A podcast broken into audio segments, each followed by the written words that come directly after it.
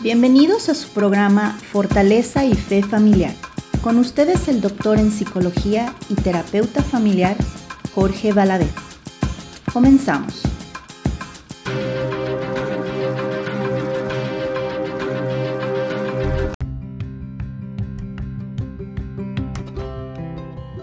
Hola, ¿qué tal? Muy buenos días. Buen día y bienvenidos a todos ustedes a su programa Fortaleza y Fe Familiar. Yo soy Jorge Valadez, doctor en psicología y terapeuta familiar. como todas las semanas empiezo saludando a todos nuestros radioescuchas. Es un gusto volver a compartir este espacio con ustedes. Y el día de hoy tenemos por acá un tema muy interesante. Eh, vamos a hablar eh, un poco sobre adicción, pero no esta adicción que todos entendemos como una adicción a una sustancia, cigarro, bebidas alcohólicas, sino una adicción que tiene que ver con un comportamiento en específico. Y en esta ocasión creo que es muy pertinente porque eh, tiene que ver con el uso de celulares en los adolescentes y cómo el uso de esta tecnología puede convertirse en una dificultad. Vamos a aprender con nuestra invitada qué diferencias hay entre esta adicción y las sustancias, este, cómo, algunos tips de cómo pueden ustedes manejar eh, con sus hijos esta conducta que pudiera llegar a ser un problema eh, significativo. Para este programa eh, tengo el honor de recibir el día de hoy a la maestra Andrea Hernández. Ella es licenciada en psicología y maestra en psicología por la Universidad Michoacana San Nicolás de Hidalgo. Además, déjame les platico que es violinista y dibujante. Está especializada en adicciones comportamentales, en adolescencia y redes sociales. Actualmente ella estudia el doctorado en psicología, donde está realizando una investigación precisamente sobre la adicción al celular. Hola Andrea, ¿cómo estás? Muy buenos días, gracias por invitarme. No, gracias por aceptar. Oye, pues, ¿qué te parece si vamos entrando en el tema? Explícanos. Claro que sí. ¿Qué es esto de las adicciones comportamentales? Bueno, primero es, es importante que sepamos que hay dos tipos de adicciones reconocidas por el manual de los psicólogos, ¿no? Que es el DSM-4. Bendito DSM. Eh, Sí, ah, ya es el quinto, sí. Uno, bueno, acá todavía no llega. Unas son las adicciones a sustancias, que es como mencionas, una adicción con una sustancia por medio, tabaco, licor, eh, algún tipo de droga. Y las otras son las adicciones comportamentales, que son adicciones a una conducta. Eh, están en el manual adicción al juego, juego patológico, a los videojuegos eh, adicciones a las compras, adicciones al sexo y estamos viendo que son muy, muy, muy parecidas unas con otras, las adicciones a una sustancia con las adicciones comportamentales. La única diferencia es que en la adicción comportamental pues no hay sustancia, no estás ingiriendo, no estás comiendo, no está entrando a tu cuerpo nada, sino que es una conducta.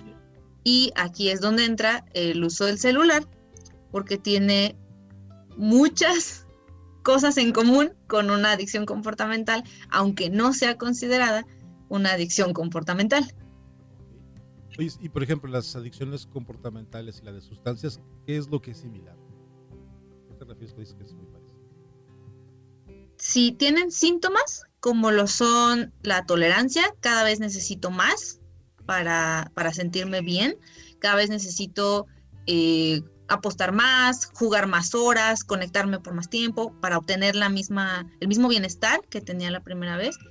Generan además esta abstinencia que es cuando no lo tengo, cuando no puedo hacer eso, me pongo de mal humor, estoy enojado con todo, no quiero nada o me empieza a dar ansiedad. También generan insomnio, no puedo dormir, no puedo estar, porque estoy pensando en, ay, quisiera hacer esta conducta esta situación comportamental. Entonces no duermo, tengo ansiedad, no descanso bien, afectan las relaciones a su vez, sobre todo familiares de las personas que viven contigo, porque estás pensando en la conducta o estás pegado a, la conducta, al celular, a los videojuegos. Entonces, pues sí empieza como a haber esta afectación. Afectan tus otras esferas sociales, la escuela en el caso de, de los chicos, el trabajo en el caso de los adultos y hay depresión también cuando no puedes tener acceso a la conducta. Y estas, estas síntomas, depresión, ansiedad, tolerancia, abstinencia, te las generan también las sustancias, las adicciones a sustancias. Cuando no puedes tomar un alcohólico, pues se pone molesto, se pone muy triste, o está ansioso, o ya quiere, está pensando, ay, ya va a ser las 12 y ya voy a poder tomar, o cuando se vaya mi familia ya voy a poder empezar con mi vicio, ¿no? Entonces son esta clase de síntomas que son muy similares. Sí, sí, claro. A las adicciones comportamentales. Sí, pues básicamente es todos los, los, criterios, ¿no? Para decir que alguien tiene una adicción es eso, ¿no? La tolerancia, la abstinencia y la compulsión por estar pensando constantemente Pues la única diferencia sería que en las sustancias, pues entonces el eh, consumo de ellas va a alterar o dañar ciertos organismos. Digamos que en las comportamentales eso sale un poco librado, pues o sea, no hay daños en el hígado, en los pulmones, ese tipo de, de daños como sí sucede en las sustancias. Daños físicos no hay tantos, pero sí afectan el cerebro. Digamos que las adicciones con sustancias te generan eh, dopamina, te dan felicidad, te generan endorfinas, te hace sentir bien estar pues ingiriendo, ¿no? La sustancia. Y obviamente pues hay daños porque comiste algo o entró algo en tu sistema y entonces sucede esto con el cigarro, pues los pulmones, con el alcohol, el hígado, que es como lo más común. En las adicciones a, a, una conducta, a un comportamiento, pues no te va a afectar físicamente tu cuerpo porque no estás comiendo nada, pero por ejemplo, en las adicciones a los videojuegos te estás afectando los ojos de estar tanto tiempo pegado a la pantalla. Y más los niños muy chiquititos, o sea, los niños pequeñitos que están todo el día en el celular o pegadísimos a la tele, este, en ellos puede generar ceguera en casos muy extremos, sobre todo niños menores de dos años, o esto de que se te va un ojo para un lado y el otro para el otro. También, si los dejas mucho tiempo más, y mucho tiempo es de 5 a 8 horas, ¿no? Para un niño menor de 2 años. Entonces, si a eso le sumamos que la persona tal vez ya usa lentes, pues ahora sí que se va a acabar los ojos, ¿no? En, en esta cuestión. Pero también afectan tu cerebro, también las adicciones a conductas te hacen generar estas esta dopamina, estas sustancias que tu cerebro dice, ay, la suelto para que estés feliz. Y entonces cuando ya no la tengo, ya no estoy feliz. Y ya nada me, me hace feliz porque a mí solo me alegra o solo me hace sentir bien estar con mi juego, estar con mi teléfono, estar apostando. Y entonces ya nada me puede generar esa, esa sensación. Entonces, aunque no haya como un daño físico visible, como, como es más fácil reconocerlo en las adicciones a sustancias, en las adicciones comportamentales sí hay un cambio a nivel fisiológico, tal vez muy pequeñito y, quizás tarde más tiempo, pero sí existe, sí hay un cambio en la persona a nivel físico. Y las conductas que son como relacionadas a, ¿no? Por ejemplo, pensaba en el videojuego, si estás ahí siete horas sentado, pues las implicaciones que tiene que ver con el sedentarismo. O sea, no moverte, estar solamente en el silloncito, estar comiendo a lo mejor puros refrescos y tus papitas mientras estás jugando. Como que dudo mucho que los chicos digan, no, voy a traerme una ensalada nutritiva mientras estoy jugando en línea, ¿no? a lo mejor también... O ya llevo tres horas. Sí, sí. Me voy a levantar tantito a caminar porque, no, de hecho hay estudios que ya demuestran así científicamente que te da desviación de columna estar sentado, porque claramente estás con un pie arriba del sillón y el otro en la mesa, entonces no estás en, una posición adecuada para estar sentado, no estás recto, la espalda alta, los hombros este, atrás. Por cierto, enderecense, escuchas que están aquí, ¿no? Entonces, eh, no estás así, estás siete horas en esa, en esa posición, no tienes un, colchón lumbar, claramente, ¿no? Entonces, ya hay estudios que dicen te, te estás este, desviando de la columna por estar siete horas en esta posición.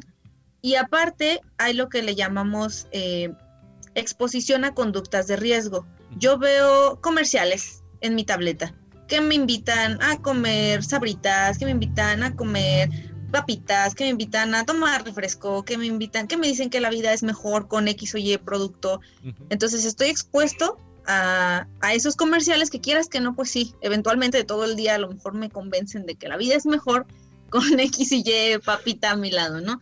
Estoy expuesto a circunstancias de consumo de drogas legales, consumo de alcohol, consumo de tabaco, porque me salen los comerciales, porque lo veo en, en el anuncio que sale antes de mi video, porque lo veo en mi videojuego y estoy expuesto también a conductas de violencia que finalmente me llevan a mí a normalizarlo. Es decir, pues es que lo veo todo el tiempo, es, se me hace ya normal que pase eso.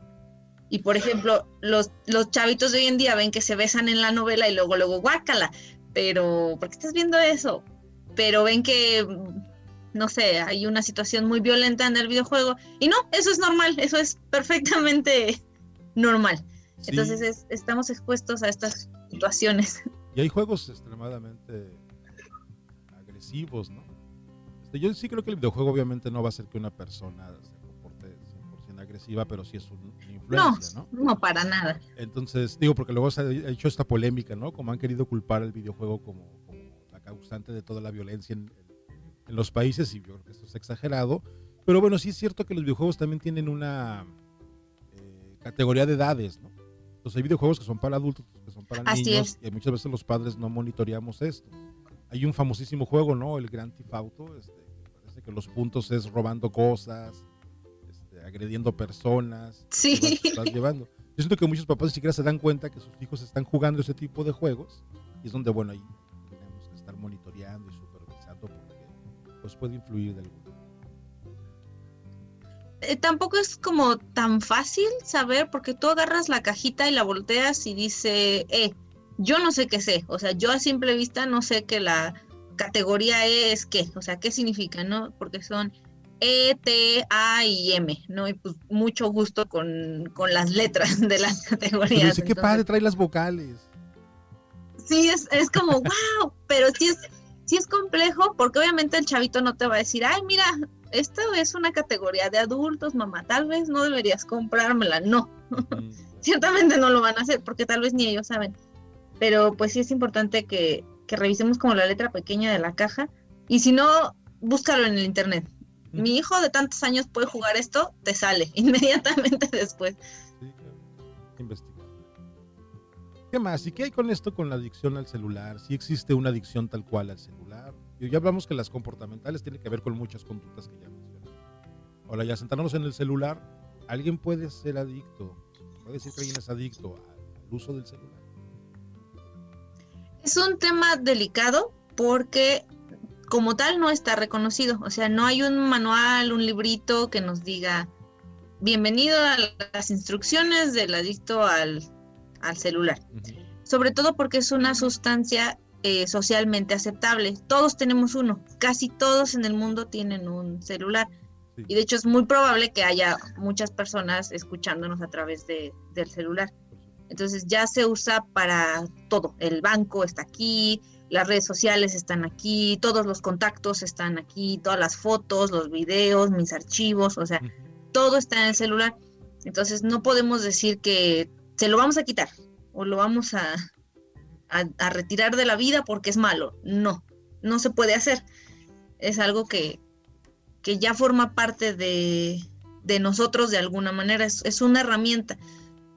Entonces, cuando se vuelve una adicción, hay que estar como muy al pendiente de que cumplas algunas de las siguientes características, que son no dormir por estar en el celular. O sea, específicamente son las 4 de la mañana y yo estoy aquí conectado, ¿no? viendo memes. Ok, esa ya es una bandera roja. Cuando recibes quejas que alguien más te dice, te la pasas pegado en el celular, ok, pero si ya tus amigos, tu familia, tu jefe, tu maestro te dicen, te la pasas pegado, tal vez debas como dar un paso atrás y pensar, mmm, este es un, aviso, un foquito rojo, algo aquí no está bien. Cuando descuidas otras actividades, sobre todo de tu familia, si en vez de hablarle a tu mamá para preguntarle algo, le mandas un mensaje, compa, la tienes ahí a un lado, ¿no? O sea, pregúntale, grítale, no sé, algo, no más, algo así. Entonces, ya ahí cuando empiezas a descuidar relaciones sociales, ya es como otro aviso, ya llevas tres de seis, ¿no? Entonces, Mm, no, es, no está bien. Cuando tienes pensamientos, desarrollas pensamientos sobre el uso de tu celular, cuando no lo tienes, por ejemplo, que está en otro cuarto y tú, oh no, mi celular, alguien ha visto mi celular, ¿dónde está mi celular? Dejen corro por mi celular, ¿no? o te subes al no lo encuentro, llámenme porque no sé dónde quedó, ¿no? Te subes al carro y no está, no, regrésate. Son 20 minutos, regrésate porque no lo traigo. Ok, ahí es otra, otra bandera roja. O que está cargando simplemente y tú ves la notificación y dices, ay, voy a revisarla. Es un mensaje de, no sé, las noticias y, y tú quieres estar como de, ay, necesito verlo. Ok, eso ya es otro, otro aviso rojo cuando intentaste limitarlo, que dijiste, ok, tengo que estudiar, lo voy a dejar un ratito en lo que estudio. O sale, vinieron mis abuelitos, no voy a verlo porque está mi familia, un ratito. Y fallas miserablemente, ese ya también es, es otro, otro aviso. Y el último es cuando mientes sobre que lo estabas usando. Oye, ¿cuánto tiempo estuviste? No, pues una hora. Y tú y yo sabemos que estuviste seis horas en el teléfono o ya te dormiste, sí, me dormí a las 10 bien temprano y estuviste conectado hasta la 1, ¿no? Ok, ya cuando tienes que ocultar que estuviste en el celular tanto tiempo, ya es una, una advertencia más a sumarle, ¿no? Finalmente, si pasas más de 8 horas, que es lo que comentábamos como un poquito al principio, son 24 horas al día. Si tú estás 8 horas en el celular, solo en el celular, no estamos contando la tele, la tableta, los videojuegos, no, solo en el celular. Y duermes otras 8 horas, pues ya ahí se fueron 16 horas de tu vida, ¿no? Y se supone que tienes que trabajar otras 8. En lo que comes, te trasladas, o sea, no puede ser que estés 8 horas pegado al, al teléfono. Más de 8 horas ya es completamente advertencia, entonces tal vez quieras revisar si ya se está convirtiendo esta conducta en una adicción, más bien, y no solo que, ay, pues. Estas ocho horas, porque a lo mejor las personas que nos escuchan se imaginan que es levantándose así como trabajo, ¿no? De las 8 de la mañana a las 4 de la tarde pegados al celular. Obviamente me imagino que no tiene que ser ocho horas continuas, ¿no?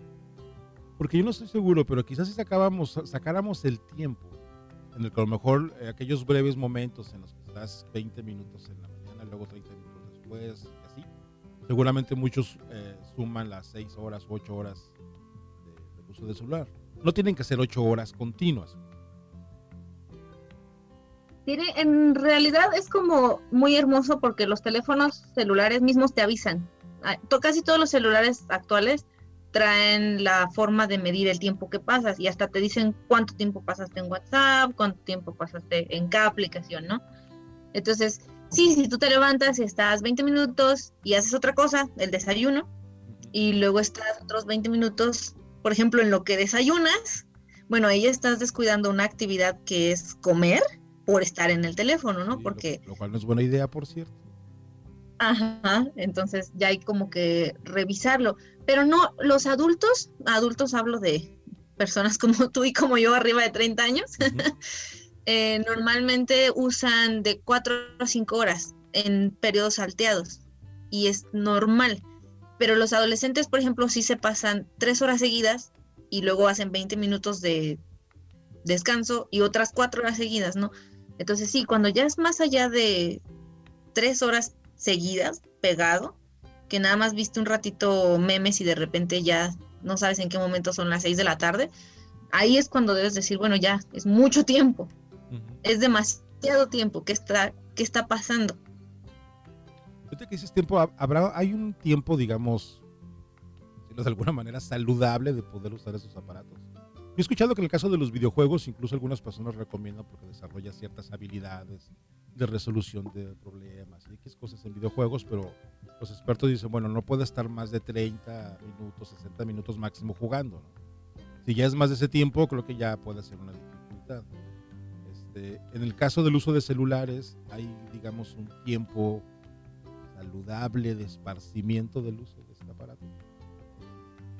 Claro que sí, de hecho hay lo que se llaman fugas, que son, me encuentro muy estresado en el día, me voy un ratito a ver mis redes sociales, ¿no? Y me distraigo. Y está bien que son 20, 30 minutos de revisar a mis amigos, el muro de mis compañeros, qué, qué ha pasado con sus vidas, así, ¿no? Sí. Y ya luego regreso a, a, mi, a mi otra actividad. Entonces, como estas pequeñas fugas para, para darme yo un respiro emocional de todo lo que está sucediendo y decir, bueno, a veces parece que nada más llueve en mi rancho, pero no, ya vi que, Sí. que todo está bien, ¿no? Entonces, saludable, saludable, así como, uy, qué sano, no se puede decir que es saludable, pero cuatro o cinco horas diarias en, en tu teléfono estaría bien, sobre todo porque no estamos considerando que a esas cuatro o cinco horas hay que sumarle las dos horas de la tele, la de la mañana en las noticias y la de la tarde en la novela, ¿no? La hora que te pasas en la tableta porque el chiquillo quiere que veas un video, te llegan y te dicen, mamá, papá, mira este video y ni le entiendes, pero pues ahí estás, ¿no? Sí. Entonces ya ahí se sumaron otras tres horas de estar en, en un dispositivo electrónico. Entonces de cuatro o cinco horas para una persona adulta está bien. Pero en los adolescentes y en los niños sobre todo tenemos que considerar que con esto de la escuela en línea, no es que quieran, tienen que estar ahí el tiempo que la escuela les diga vas a estar conectado de tal a tal, porque te van a dar tu clase de tal a tal. Entonces, eso es como, lo, lo tienes que sumar. De todas formas, tienen que estar ahí, aunque quieran o no quieran, van a estar en su clase. A ellos ya se les hacen las ocho horas por estar ahí. Sí, hay una diferencia, ¿no? Digo así, que si que estar conectado por la escuela, pues digamos que está exento de pensar que eso es una conducta eh, adictiva por Sí, claro, necesidad, ¿no? pero se les junta. Es a lo que voy, hay que como considerar qué estaba haciendo. Si está ocho horas porque su maestra le dijo que de las ocho de la mañana a las tres de la tarde, pues no le vas a decir, ay, es un adicto. Señora, Sí, está claro. ahí porque tiene que estar Sí, ahí. sí. O sea, no es ni siquiera que quiera estar ahí. Incluso el uso de computadora, ¿no? Si uno se la pasa escribiendo un artículo, pues ahí te puedes aventar horas y horas y horas. Simplemente escribiendo un ratito, pues, ¿no? O mandando correos, ¿no? Estuve trabajando en una Sí, exacto. centro, pues enviando correos me la aventaba la primera hora de la mañana, era solamente contestando y enviando correos. y hay que tener como consideración en que esto, si no afecta a mis otras esferas, que es una de las banderitas rojas, si no me afecta emocionalmente, si no me afecta familiarmente, si no me afecta laboralmente, pues obviamente no es una adicción. Yo tengo que trabajar, tengo que estar en la compu, tengo que estar, por ejemplo, las pequeñas empresas que tienen que estar contestando pedidos en, en el celular y revisando si les mandaron el envío y revisando todo esto, pues no es por gusto y gana que yo esté ahí, tengo que trabajar. Entonces, aunque se les junten las ocho horas, es necesario que ellos hagan eso. Si no lo hacen, no comen. Entonces, no es una adicción en ese caso. Entonces ayer nos dijiste unos criterios, ¿no? Que de repente no duerman por estar checando el celular, este, esta situación de no tenerlo cerca, comentabas también. Este, por ahí había escuchado un término que se le llama nomofobia, no sé si es nuevo, ¿no? Que es como el temor a que no esté el celular contigo. Sí. que la gente se pone toda angustiosa porque se desconecta, no se le acaba la pila y, y entran en, en estados de ansiedad así tremendos, ¿no? Este, como si fuera una fobia, algo así. ¿Esto existe también? ¿Sí es, ¿O es un término ahí medio de, de revista de papel cuche? Pues igual que el, el verbo computar, que apareció cuando las computadoras empezaron a, a existir, el término nomofobia también es relativamente nuevo y no se refiere a que le tengas miedo al celular, sino porque suena como una fobia, ¿no? Sí, claro. sino justamente a no tenerlo, no fon, fobia, entonces es nomofobia, no tener el, el La- celular. Eso es a lo que a lo que te da miedo y genera ansiedad el no tenerlo. Y no es nada más no tenerlo físicamente, sino se apagó, me da el pánico. se me la estrelló la, ¿no? pantalla y no veo. Muero por dentro, ¿no? Sí. Este, me agarré el bolsillo y no lo sentí. Cristo Jesús bendito, aguante. Agárrame, por favor, Sí. me desmayo, ¿no? Sí, sí. Entonces, sí, es, es un término mm, relativamente nuevo de los últimos cinco o seis años y se refiere justamente a eso, a miedo a no tener el celular. Y viene conectado con el fear out, que es el miedo a perderte de algo. No es nada más no tenerlo, sino que algo pase en tus redes sociales, en tus notificaciones y tú no te enteres Oh, qué pasó.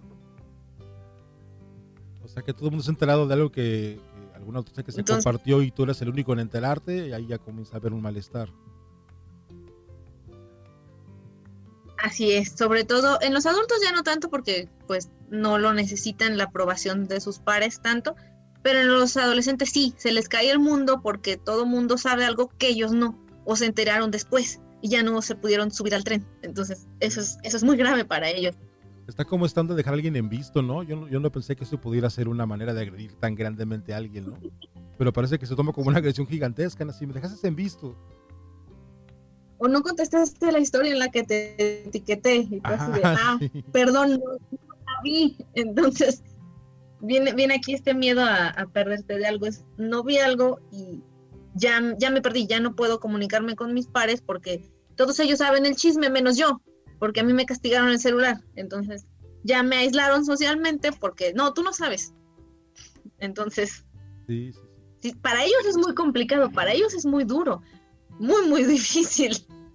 Me imagino, y, más cuando los chicos hablan de algo en específico entre ellos, y en esa edad lo que más importa es ese parte de estos congéneres, de, amigos. Ser excluido ha de ser terriblemente duro. Y para uno como adulto uno dice, Ay, o sea, no pasa nada. Pues no, a lo mejor eso es importante como padres entenderlo. Sí, los adolescentes tienen esta, esta maravillosa capacidad de hacer algo muy, muy grande. y para nosotros se ve como de, mm, ¿qué tienes? No exageres, no, o sea, no es tan terrible, pero para ellos genuinamente es grave. Y este pequeño episodio psicopático de que no vieron el capítulo de la última temporada de su serie favorita y todos están hablando y no me den spoilers, ¿no? Entonces, para ellos es muy importante y entra dentro de esta normalidad del adolescente que le llamamos, para nosotros no tiene nada de raro, no tiene nada de increíble, pero para ellos sí, y para ellos es normal paniquearse por esta clase de cosas. Sí. Entonces hay, que entenderlos un poquito en ese aspecto. Claro. Oye, y ahorita que estás investigando esto, ¿cuál será la aplicación en el que más gastan tiempo eh, los jóvenes? ¿Qué es lo que más usan? No lo digo yo, lo dice la ciencia, porque hay estudios de mercado, sobre todo, que miden esto. Obviamente a las grandes compañías lo que les preocupa es que nosotros dormimos, ¿no? O sea, estás dormido y no consumes, despierta. ¿Cómo hacemos que consuman estando durmiendo incluso? ¿Cómo hago que dormido siga dando me gustas, no? Entonces, eh, hay estudios de mercado que indican, de hecho, que hablando de los 12 a los 17 años, lo que más utilizan también depende pues de la, de la región donde se encuentren, del la parte del mundo donde estén, pero lo que más utilizan son WhatsApp, YouTube y TikTok. TikTok ha tenido una tremenda alza. TikTok es la onda ahorita. Exacto, eh, junto con Instagram y Snapchat. Los adolescentes. Los adultos, porque son por edades, utilizamos un poquito más Facebook. Facebook, WhatsApp y la parte de los ajustes del teléfono. ¿La parte de los ajustes? Sí. Entonces, ¿cómo le muevo aquí? ¿O qué le piqueo? Mira, ya me salió como esa parte del cambiar el brillo, bajar el brillo, todo eso se mide. Ah. Entonces, los adultos, los adultos, nos divertimos cambiándole el fondo de pantalla. Así es. y poniendo las fotos de mis múltiples sobrinos y nietos, entonces sí. Eso es lo que más utilizamos nosotros. ¿Y, por qué será que algo como el TikTok, por ejemplo, si es cierto, yo veo que ya el TikTok incluso lo, lo han incorporado en muchas otras redes, ¿no? O sea, hay espacios específicos en Facebook donde puedes, no tienes que tener el TikTok incluso para ver TikToks, ¿no? ¿Por qué algo así como el TikTok será tan, tan adictivo para los jóvenes? La teoría dice que es por la recompensa inmediata. Se les llama redes sociales de recompensa inmediata. Esto es, yo tardo muy poquito tiempo haciendo una cosa y obtengo una recompensa inmediatamente. Yo tardo 30 segundos en, ver el video y obtengo los me gustas rápidamente o los corazones rápidamente, ¿no? Entonces es como puedo estar pasando mi teléfono todo el día y no es una gran inversión de tiempo, no es como un video de YouTube que pues 10 minutos, 7 minutos viendo algo, no. Son 30 segundos, me gustó, no me gustó, siguiente. 30 segundos, me gustó, no me gustó, siguiente. Y es como muy atractivo. esta recompensa la dan, digo, se recibe cuando tú haces tu TikTok, ¿no? Y recibes los me gustas, los lo que sea. Pero aquellos que solamente ven, tiene que ver más con esta, estar estimulándose tan rápidamente, ¿no? O sea, solamente 30 segundos y estar buscando. E incluso ser parte de la comunidad, porque yo soy el usuario y yo tengo el poder de darte me gusta o no me gusta. Entonces, esa es mi recompensa de yo solo veo los videos, yo puedo decidir si comparto, si te comento, si interactúo con tu contenido y te doy a ti video, más me gustas, pero sin mí no serías eso, ¿no? Entonces es como 30 segundos, siguiente, 30 segundos, siguiente, ahora sí que vive, vive, vive, muere, vive, vive, vive, sí, muere. El, el mi dedito índice está la decisión de que tu video no sea.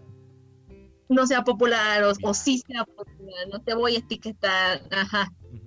Entonces es como esta recompensa inmediata que recibimos al, hacer esta interacción y sobre todo porque nos cubre una pantalla de anonimato.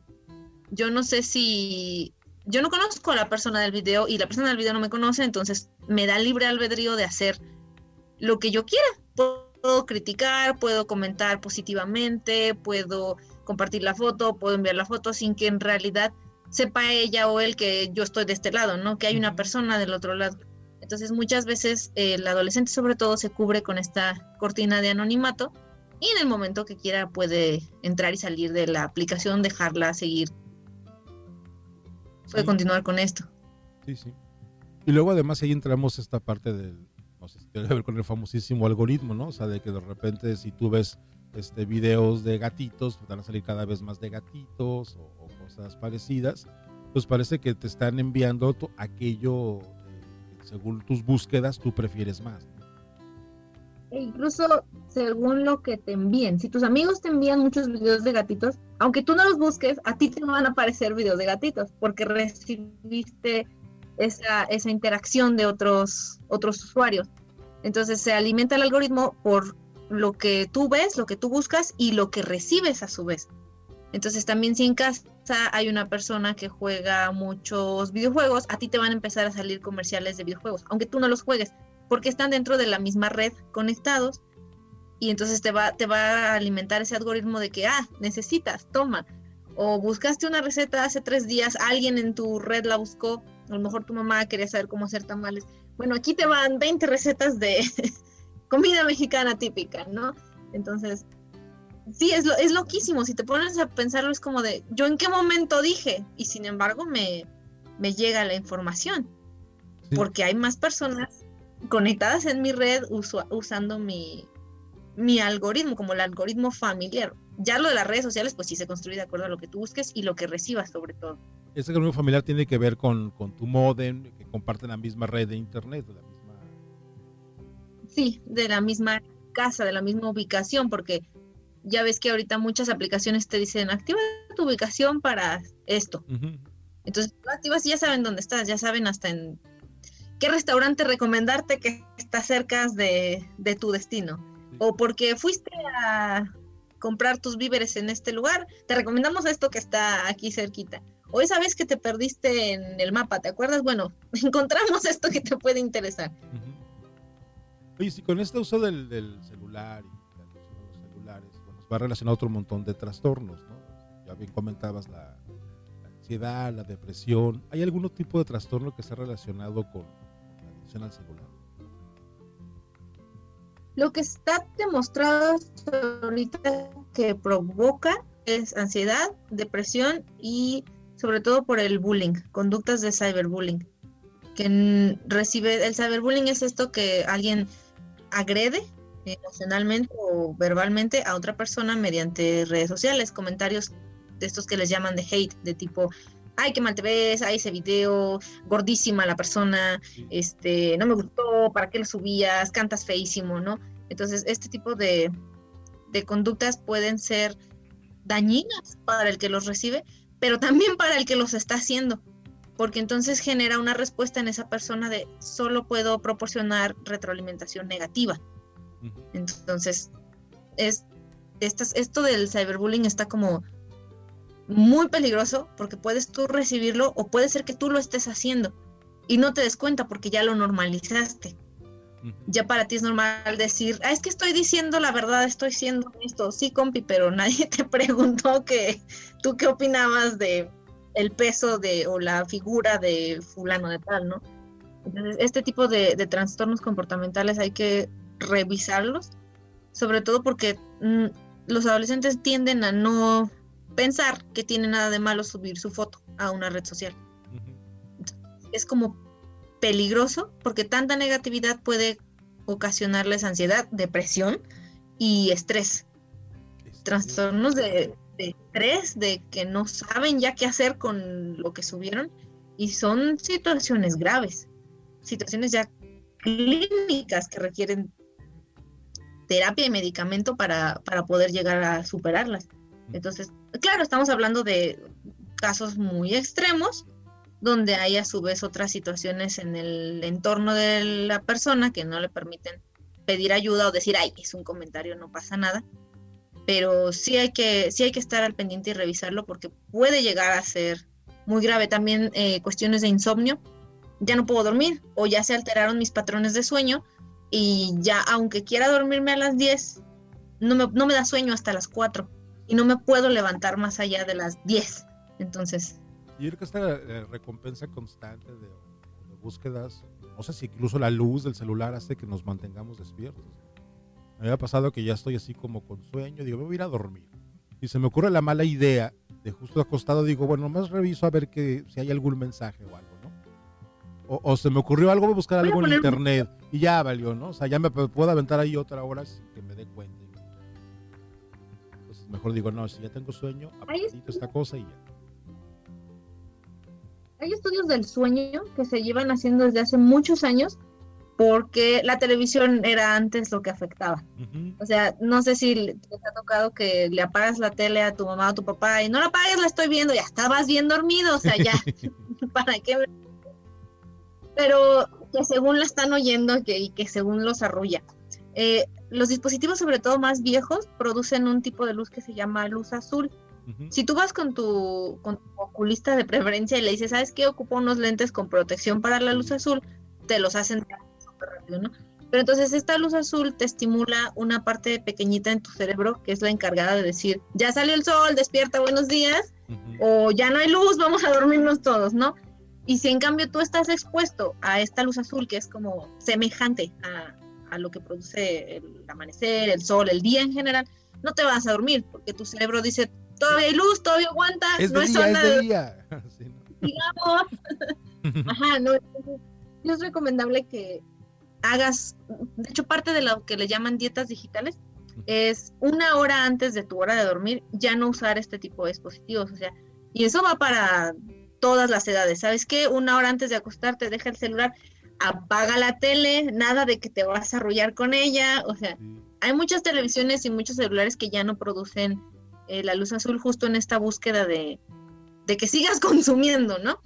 Pero para evitar que tu cerebro no entienda que ya es hora de dormir, una hora antes ya no lo uses o lo menos posible, no lo pongas de fondo, no dejes prendido el YouTube con videos de ASMR en lo que te duermes, o sea, no. Tratar como de, reducirlo para poder dormir mejor, porque si no, sí, tu cerebro no va a distinguir que ya es hora. Y va a seguir, él va a querer seguir. Lo que ocasiona estos trastornos de insomnio y a su vez de estrés, porque no estás durmiendo bien. Sí, es mejor para antes de dormir usar aquellos objetos extraños hechos de papel con letritas llamados libros. Rarísimos, además. Hoy de la antigüedad. Porque creo que incluso hay un, hay un dispositivo que se llama Kindle, que es un libro, ¿no? Entonces es como, no, no, no, no entendiste, no hay que exponernos a la luz, no más luz. Sí, sí, pues digo, nomás esos objetos antiguos de papel, ¿no? A lo mejor eso sí es. Tal vez sería buena idea. Solo decimos, un consejo. Sí, sí. Oye, sí, ¿qué hacer si yo sé que mi hijo, mi hija, lo veo con está demasiado tiempo en el celular? Este, ¿qué, podemos hacer como padres? Ayudar a, a, a lo mejor conciencia o a modificar este tipo de conducta. Bueno, yo, yo repito, si no duermes por estar en el teléfono, si mientes sobre el tiempo que pasas en el teléfono, si ya descuidas tus relaciones eh, sociales con tu mamá, con tus amigos, por estar en el teléfono, si lo intentaste dejar y no pudiste hacerlo, O si ya tienes pensamientos de, ay, cuando tenga mi teléfono, cuando no lo tienes y pasas aparte más de ocho horas en situaciones que no son de la escuela ni del trabajo en el teléfono, si cumples con todas estas características, si tu hijo cumple con todas estas características, ok, entonces es momento de tomar acción. Ello porque no quiero que haya personas que digan, pasas mucho tiempo en el teléfono y el chavito lo va agarrando, ¿no? O ni al caso, ¿sabes? Entonces sí hay que ver que sean estas características. Y si sí son, hay que entrar en lo que se dice una dieta digital. Lo más difícil, lo más importante, predicar con el ejemplo yo no le puedo decir al adolescente, no estás pegado si yo estoy pegado a su vez, ¿no? O deja ahí si yo voy a estar acá, ¿no? Entonces, hay que establecer horarios y lugares. Una hora antes de dormir, nadie vamos a usar el teléfono, a menos que sea una emergencia. Me habló mi jefe, no cuenta. Sí, sí, para eso clásico que son recibir llamadas, ¿no? Si está tu teléfono ahí y suena el teléfono, es una llamada, pues a lo mejor contestas. Pero no estás ahí revisando y jugando con él. Exacto. Eh, establecer lugares, la sala donde vamos a ver todos juntos la tele o donde nos vamos a sentar a platicar en la sobremesa, no llevan celular. Mientras comemos no hay celular, porque también eh, interfiere con el, la parte de tu cerebro que recibe la comida. Como no está poniendo atención a que está comiendo, no se dio cuenta que ya comió. Entonces sigue pidiendo. Así que no, durante esos momentos familiares, no celular tal vez a lo mejor no, no estar comiendo y aquí chateando, ¿no? Entonces, no sé, conoce a las personas que viven en tu casa. Hace mucho que, que no Salúdalas, platícales qué han hecho de su vida en estos años de pandemia, ¿no? Establecer ese, ese, ese lugar y tener un día de desintoxicación de celular. ¿Sabes qué? Los martes, el domingo, el día que tú quieras, no lo vamos a usar tanto. Vamos a ahora que ya se puede, vamos a ir al parque. O antes que no se podía, vamos a jugar un juego de mesa, todos juntos. O vamos a contarnos qué hemos hecho en nuestras vidas, ¿no? Un día de, desintoxicación, porque definitivamente no lo puedes quitar. No, es algo que con lo que tenemos que vivir, es una herramienta indispensable, pero no hay que olvidar que es eso, es una herramienta. Nosotros lo usamos a él, no él a nosotros. Sí, ahí está la diferencia, ¿no? es una herramienta, hay que darle la utilidad, lo que tengamos que producir, pero bueno, no, no, darle toda nuestra vida a un aparatito. Exacto. Y sobre todo, platicar con los chicos. Tienen cosas muy interesantes que decir, de verdad. Han descubierto cosas súper geniales en el celular que a veces sí se acercan a querer contarnos, mamá, papá, mira, vi este video el otro día, un youtuber dijo esto, pero nosotros no tenemos el tiempo ni la paciencia de escucharlos. Entonces, ay, sí, bye obviamente nunca nos van a querer volver a contar, ¿no?